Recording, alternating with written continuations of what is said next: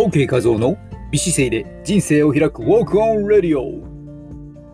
今日は暑いですね。皆さん熱中症対策いかがでしょうか？数本前の放送に熱中症対策についても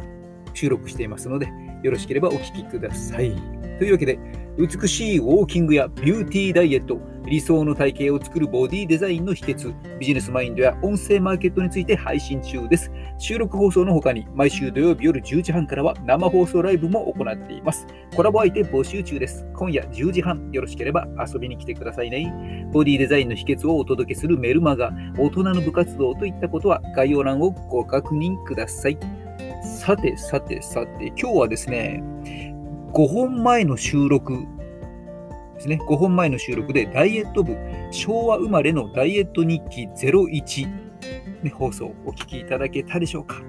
ね、まだの方ぜひ聞いてほしいんですけども、それの続編、その後の報告途中経過ですね。あと、その前にですね、今日はですね、先ほど英国式足もみ師のキュンさんがですね、いいねを押してくれまして、私の放送に押してくれた放送が、放送がいいねがですね、2000回目のいいねでした。でね、えー、キュンにちはのキュンちゃんですね。ありがとうございました。えというわけでですね、さて、報告なんですけども、その後どうなったかというとですね、えー、まあ、結果からいきますとですね、結果からいきますと、うーんまず 200g まあ、そもそもですね、6月の7日に測定をして、で、今日が7日、当日を含めて、7、8、9、10、11、12ということで、6日目ですかね、なんですが、えー、200g 減っていました。まあ、体脂肪が0.5%減って、内臓脂肪スコアがね、10から9にですね、え、1スコア、1スコア減っていました。というわけで、まあ、ちょっと内臓脂肪をね、減らせたかなとね、まあ、誤差の範囲かなというね、程度の感じですけども、まあ、ね、良い方向に結果が出ています。え、ということでね、え、まあ、第1回の放送でも詳しく述べていますけども、簡単に、ね、何やったかと言いますと、まずですね、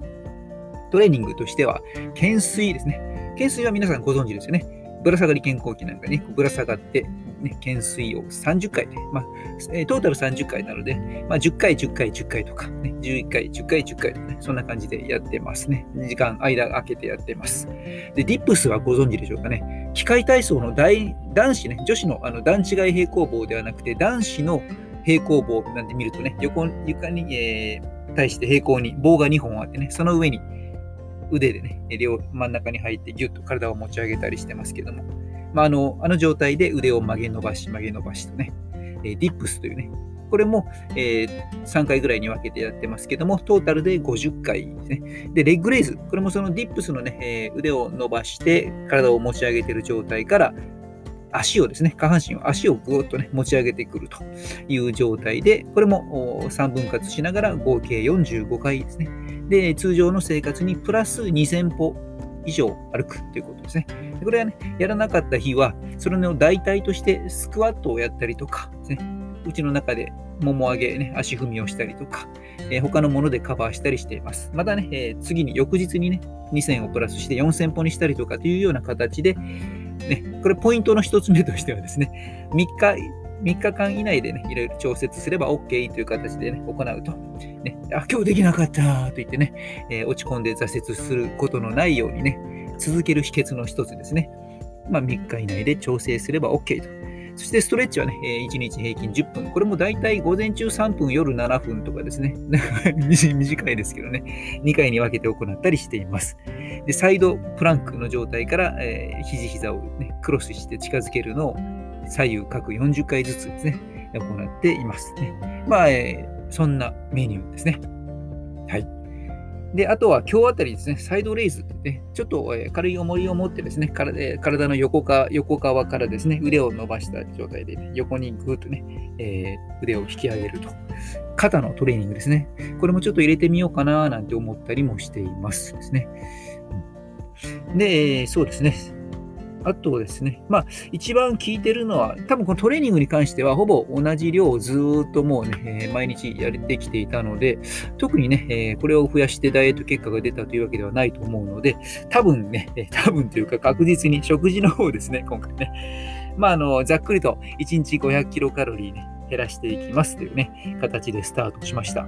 で結構簡単にですね、これは。というのは、例えばご飯がですね、ちょっとでかい茶碗で食べていましたので、通常はこれ1膳、普通の茶碗に1膳 160g ね、入れたりしますけどね、えー、まあ、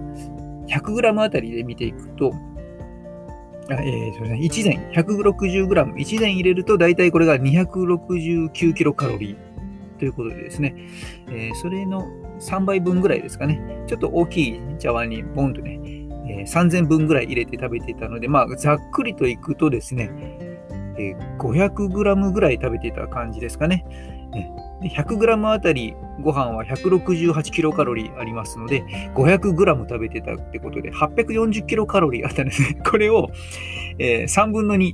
半分、いきなり半分にするとね、なんか少なくなった気がしてしまうので、3分の2にすると。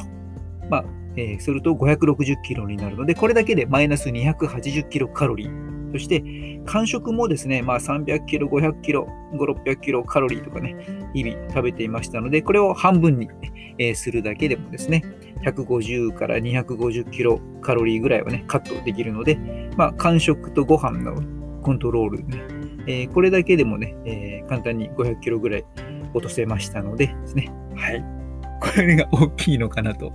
そんな感じですね。まあ、普段クライアントさんにね、えー、サポートしたりとか、Zoom のパーソナルダイエットをね、したりするときには、えー、もう少しね、ちゃんとやってますけどもね。まあ、それと違ってちょっと、50オーバーのおっさんがゆるりとアイスクリームを食べながらやってる感じですけどもですね。まあ、何か参考になったり、ボディデザインのあなたのモチベーションになったりすれば嬉しいです。ということで、せっかく聞き、お聞きいただいた方のためにですね、まあ、女性ではあまりね、少ないかなと思うんですけど、男性の場合、肩を大きくしたいというね、方も結構いらっしゃると思います。というのは、逆三角形の体に憧れる人って多いですよね。で逆三角形の体を作るときには、まず広背筋中心にね、僧帽筋とか背中の筋肉をね、ガシッと鍛えるという人がほとんどだと思いますけども、これ、冷静に考えるとよくわかるんですけども、逆三角形の三角の上の頂点は肩なんですよね。だから肩がぐっとね、大きくなってくると、シルエットとして逆三角形が手に入るということね、肩を鍛えていくと。ただ肩がね、結構デリケートで、しかもですね、この40、50超えてくると、いわゆる四十肩とか、五十肩とか、肩がね、結構壊れやすくなるんです。何もしてなくてもね、急に上がらなくなったりとかね、肩ズキズキと、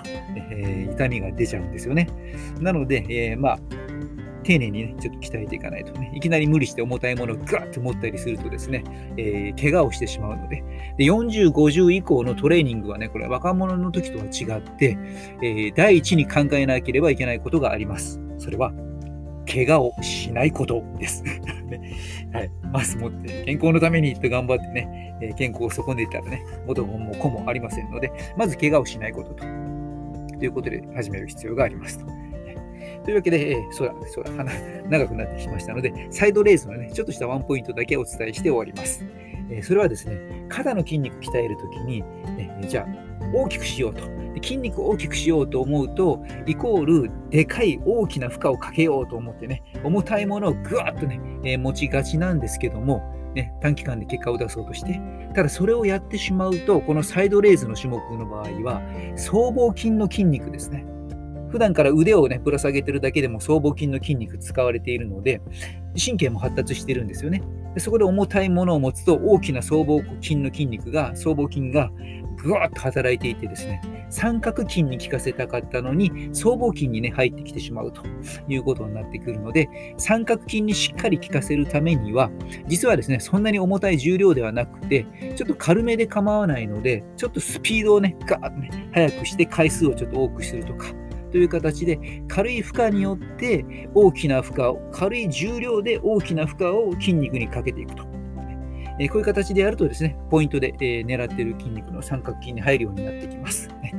これ大切なポイントなんですけども、早く動かすことでですね、どちらかというとこの小さい筋肉に効かせやすくなると。重たいものになっていくと、どうしても動きもグワッとちょっと力入れてゆっくりになってきます。そうすると、今度大きな筋肉がそこでガッと稼働してくるということでね、いうことで、ちょっとですね、速さを使ったりすると、自分での狙った筋肉にね、入れやすくなりますので、まあ、あの、わかりやすいですけどね、末端に行くほどですね、こう、素早く動かせるんですよね。